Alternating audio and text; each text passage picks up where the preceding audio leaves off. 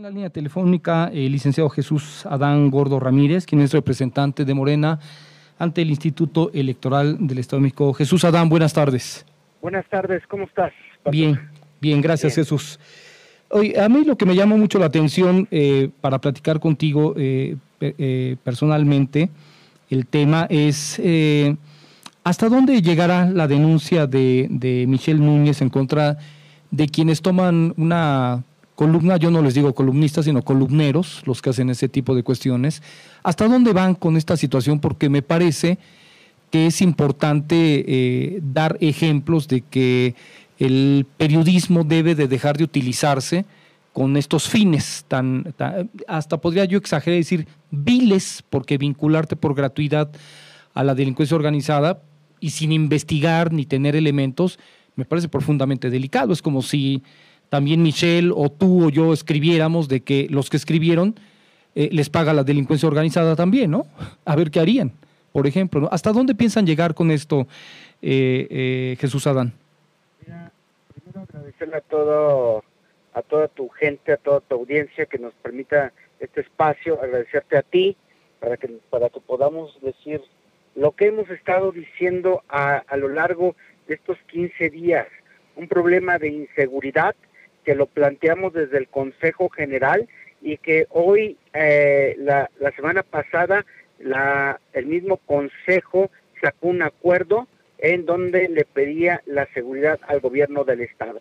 Lo planteamos firme, lo planteamos directo, concreto, en el sentido de que decíamos, hay violencia en este proceso electoral en municipios específicos como es Chimalhuacán e Iztapaluca. Mm. No se vale que gente como Antorcha Popular eh, agreda porque está a punto de perder estos municipios. Que a la candidata de Chimalhuacán la saquen en valla humana porque hay gente de Antorcha Popular eh, estaba esperando para agredirla. No se vale que en Iztapaluca nuestro candidato Felipe y sus brigadistas les tengan que abrir las puertas y la gente pateando, la gente de Antorcha Popular pateando la puerta porque porque lo estaban esperando para agredirlos. No se vale en Ecatepec la gente del Sindicato Libertad en coordinación con la, con la policía estatal pues tenga tenga este esté armando un complot para agredir a nuestro candidato a eh, Fernando Vilches. Eso es lo que no se vale y lo que planteamos desde el Consejo General. Fuimos muy puntuales en la parte del sur del estado, una parte complicada una parte que la delincuencia organizada está metiendo las manos y que el gobierno del estado lo sabe y no ha hecho nada.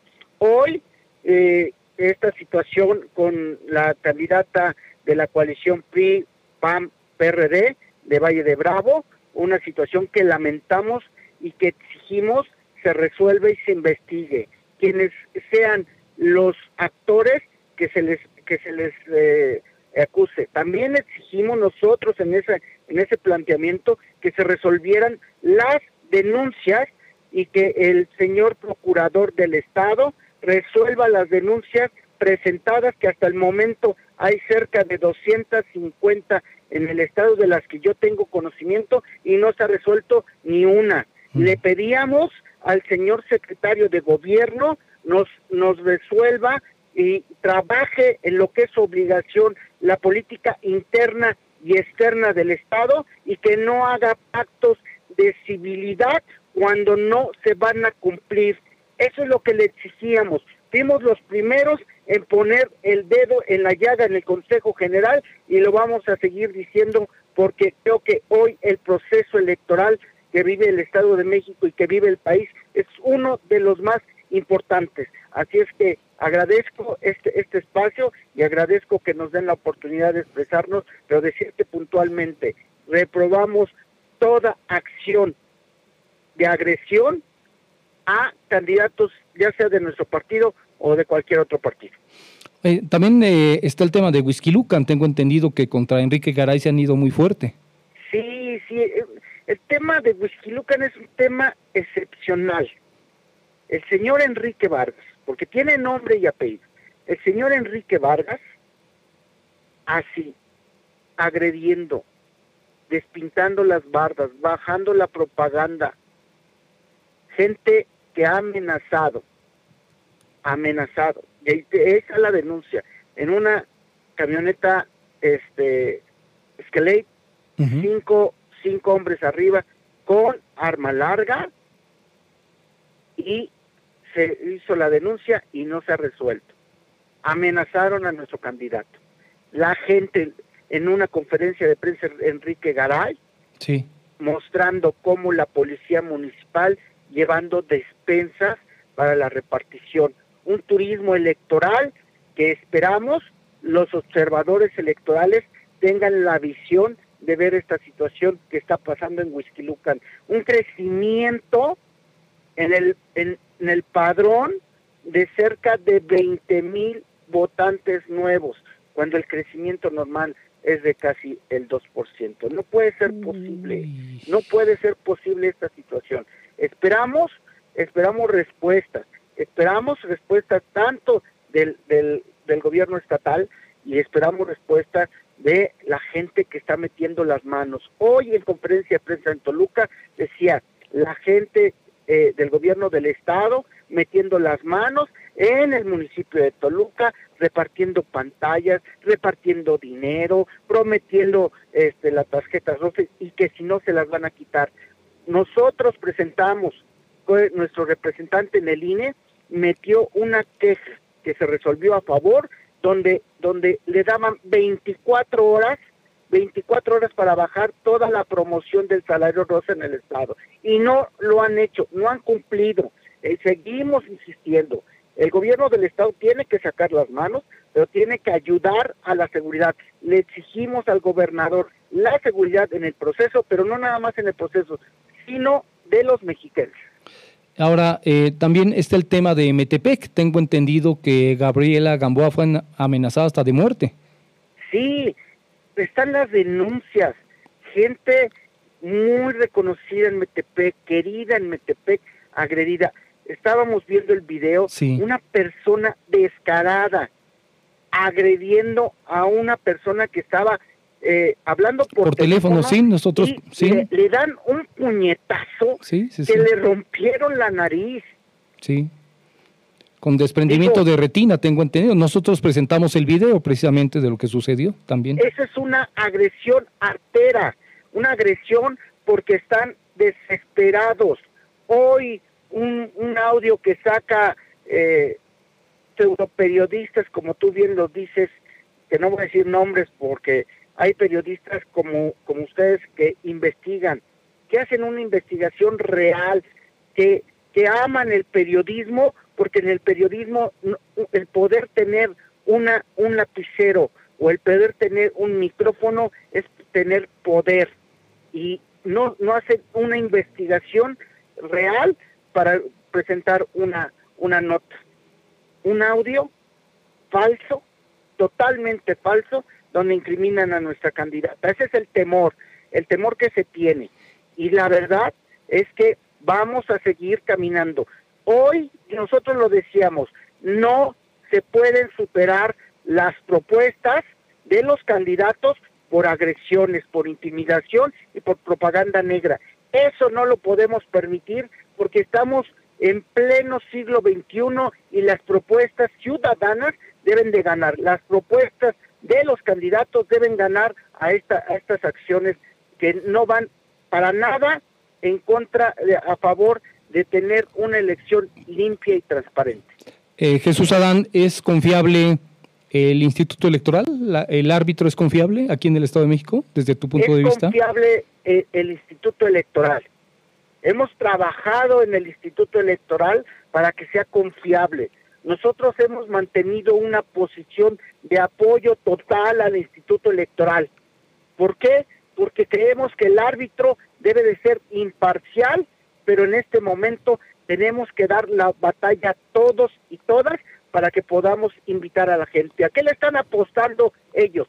Le están apostando al abstencionismo, le están apostando a que la gente no vaya por miedo. Y lo que, lo que se están encontrando es que la gente va a ir a votar, a emitir su voto y con eso, con eso eh, eh, la, la, la alianza va a perder. Ese es su temor. Una alianza que no, que no benefició ni al PRI, ni al PAN, ni al PRD.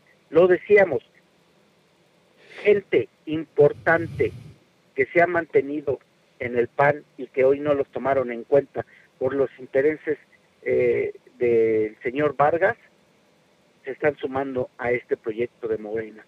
Hoy gente valiosa del PRD se están sumando a, a este proyecto de Morena. Gente valiosa del PRI se están sumando a este proyecto de Morena.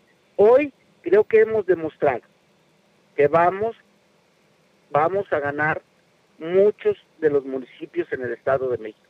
Pero lo que les decimos es salgan a votar, que la gente vaya a emitir su voto. Eso es lo que estamos garantizando, que la seguridad la vamos a hacer todos y todas en el Estado de México. Pero reitero, no se vale.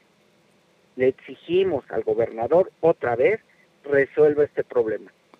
Este pacto de civilidad, este amigo, este pacto de civilidad que firmó Neven en su oficina con los partidos políticos, no, bueno, por eso es una ley mordaza eso... para que no sepan, para que no sepan qué es, qué es lo que está pasando en el Estado de México y cubrir la figura de Alfredo del Mazo. Y eso no se vale. ¿Por qué cuando nosotros lo denunciamos hace 15 días nadie nos hizo eco?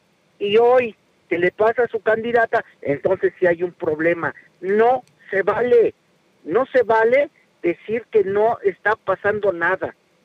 Respeto a los candidatos del sur, por eso no damos los nombres, pero los pudiera dar. Eh, eh, Jesús. dar, pero respetamos, respetamos a los compañeros, porque es un problema grave, y no lo he dicho nada más yo, en el Consejo lo dijeron las demás representaciones. Es un problema que está muy, muy, muy, muy difícil. Un problema eh, en, en el oriente con Antorcha, un problema en el oriente, en Ecatepec, con el Sindicato Libertad y en otros municipios. No se vale un proceso que puede estar plagado de propuestas y que debería estar plagado de propuestas, agresiones, intimidaciones y campaña negra. Eh, ¿Qué esperamos en los últimos días? Dime. Porque lo han dicho gente de ellos. Cuídense, porque lo que están planeando es bajar las cajas de huevo para repartir lo que saben hacer. Dinero. Comprar el voto. Ya. Comprar eh, este mentes, comprar a la gente con ese con ese recurso. Le vamos desde aquí le estamos diciendo al gobierno del estado y al gobernador, no nos vamos a dejar. Le pedimos saque la, saque las manos y su gente saque las manos. Y podemos poner ahí Marta Hilda que, que está operando en, en Toluca. Hoy lo decía nuestro candidato de, de este del municipio de Toluca, Juan Rodolfo. No se vale, no se vale. Vamos a ganar, pero nosotros queremos ganar bien, hacia adelante, caminando, tocando puerta por puerta, y lo vamos a seguir haciendo. Agresiones en Metepec, agresiones en Huehuetoca, agresiones en San Felipe del Progreso, agresiones en, en Iztapaluca, en Chimalhuacán, agresiones en muchas partes del municipio, muchas, muchas. Y hoy decimos, vamos a ganar y lo vamos a hacer contundentemente para que no haya ninguna duda de que, de que este proceso es uno de los más importantes y que Morena le está apostando al 21, pero le está apostando al 23. Eh, ahora, Jesús Adán, eh, es ingenuo creer en un pacto de civilidad, es decir, eh, ¿tú crees que al secretario general de gobierno le interesa poner orden en donde, en donde me dices, no, van a un tema profundamente pragmático, es decir, los que conocemos lo que pasa aquí en el Estado de México y conocemos los procesos electorales no de ahora, sino de décadas, lo que pasa en el sur, pues ya lo sabíamos hace 15 años, la delincuencia organizada se ha apoderado de las administraciones del sur y no solamente a este gobierno le ha importado nada, sino desde Rubiel Ávila las cosas siguen pasando y ahora que se dan las elecciones se presenta este panorama. Salir a decir que no va a pasar nada o que van a poner orden por parte del gobierno del Estado es la simulación con la que han trabajado siempre. Entonces, ¿qué es lo que les queda a ustedes? Confiar en el Instituto Electoral del Estado de México y en que su militancia, sus candidatos se tengan que cuidar solos, porque la fiscalía, la fiscalía es priista, la, la Secretaría General de Gobierno es priista, entonces ¿Qué les queda a ustedes, eh, Jesús Adán? Tú dijiste muy puntual y creo que lo hemos dicho en todas las conferencias de prensa que hemos tenido. ¿Qué nos queda? Exigirle al gobernador que haga su trabajo. De verdad, si quiere, si quiere, él, él está como, como las personas que ya se van y no le importa nada. Pero desde el primer día no, le importa nada. A ver, Jesús, déjame decirte algo. A ver, espérame. A ver, ¿tú crees que al, al, actual gobernador le importa lo que haya dicho Higinio Martínez en su conferencia de que no meta las manos y que no abuse de la buena relación que tiene con Andrés Manuel López Obrador? ¿O tú crees que le importa al gobernador que Jesús Adán esté indignado o los medios estuviésemos indignados por lo que está pasando con tanta violencia eh, contra candidatos, no solamente de Morena, sino de su propio partido o de otros partidos, no les interesa. Estamos en un gobierno casi, casi podemos calificarlos de anarquista. Mira, decían, ¿dónde, ¿dónde está el gobernador clasificado? Entre los peores. lugares. Entre los peores, desde un principio. Últimos lugares de clasificación, si no es que el último. Y tampoco le importa. ahí uno, uno, uno y otro. Y tampoco, tampoco le importa. Nosotros, nosotros confiamos en el árbitro y nosotros vamos a trabajar por unas elecciones limpias, porque hoy creo que la gente se lo merece. Mira, si, si bien es cierto, eh, ha habido ausencia de gobernador en el Estado de México, también es cierto que tenemos que hacer frente a esta situación somos respetuosos y si vamos a seguir siendo respetuosos de los de los institutos electorales y somos respetuosos de las decisiones de gobierno mal o bien que están haciendo, que nosotros estamos diciendo que están mal. ¿Hay ausencia del gobernador? Sí. En pandemia no se le vio en ninguna parte, no, no se le vio preocupado por los mexiquenses. Es el, es el, es el estado con 13 millones de habitantes, o sea, uno de los más importantes, tanto política, tanto como en población y por las diferentes situaciones que tiene el Estado de México. Y no le importa, no le importa porque no le nace, no, no le importa porque no hay un amor al Estado de México. Y nosotros sí le tenemos ese amor y vamos a caminar y hacer, hacer acciones y vamos a seguirle exigiendo. Sé que es una broma ese pacto, ¿A qué pusieron al señor secretario, a Nemer? ¿A, gobernar? ¿A resolver? ¿O a ponerle, o a ponerle, a ponerle, a ponerle a trabajar a favor de una jornada electoral? Eso es lo que está haciendo. Se le está olvidando que debe de ser institucional en su trabajo y que debe ser una persona congruente con el, el cargo que tiene el gran cargo que tiene y la responsabilidad que tiene en el Estado de México. Es el segundo a bordo del gobernador. Esperamos respuestas, esperamos soluciones, seguiremos poniendo las demandas en las instancias correspondientes para dejar cuenta de lo que estamos haciendo. Ya lo dije, fuimos los primeros que lo dijimos, lo seguiremos sosteniendo y seguiremos poniendo confiando en las instituciones, pero trabajando con la gente, cercano a la gente, porque eso es lo que hemos hecho. Trabajar de cerca con la gente, tocar las puertas y hacer propuestas. eso es lo que nos vamos a abocar nosotros los candidatos de Morena. Jesús Adán, estamos en contacto entonces para lo que se siga dando en los siguientes días y por supuesto muy pendientes para el día de la elección, donde aquí en Comunicadores MX estaremos transmitiendo durante todo el día con 50 corresponsales en todo el Estado de México. No, muchas gracias a ti por ese espacio, te lo dije, y creo que, creo que hoy un periodista objetivo hace comentarios, nunca lo había escuchado, pero agradecerte por ese, por esos comentarios tan objetivos, porque creo que es la visión que tenemos todos del Estado de México y que no queremos maquillar lo que estamos viviendo en el día a día aquí en el Estado de México. Muchas gracias. A ti, gracias. Muchas gracias a tu, a tu audiencia. Buenas tardes, buen provecho, Jesús Adán. Hasta luego. Igualmente.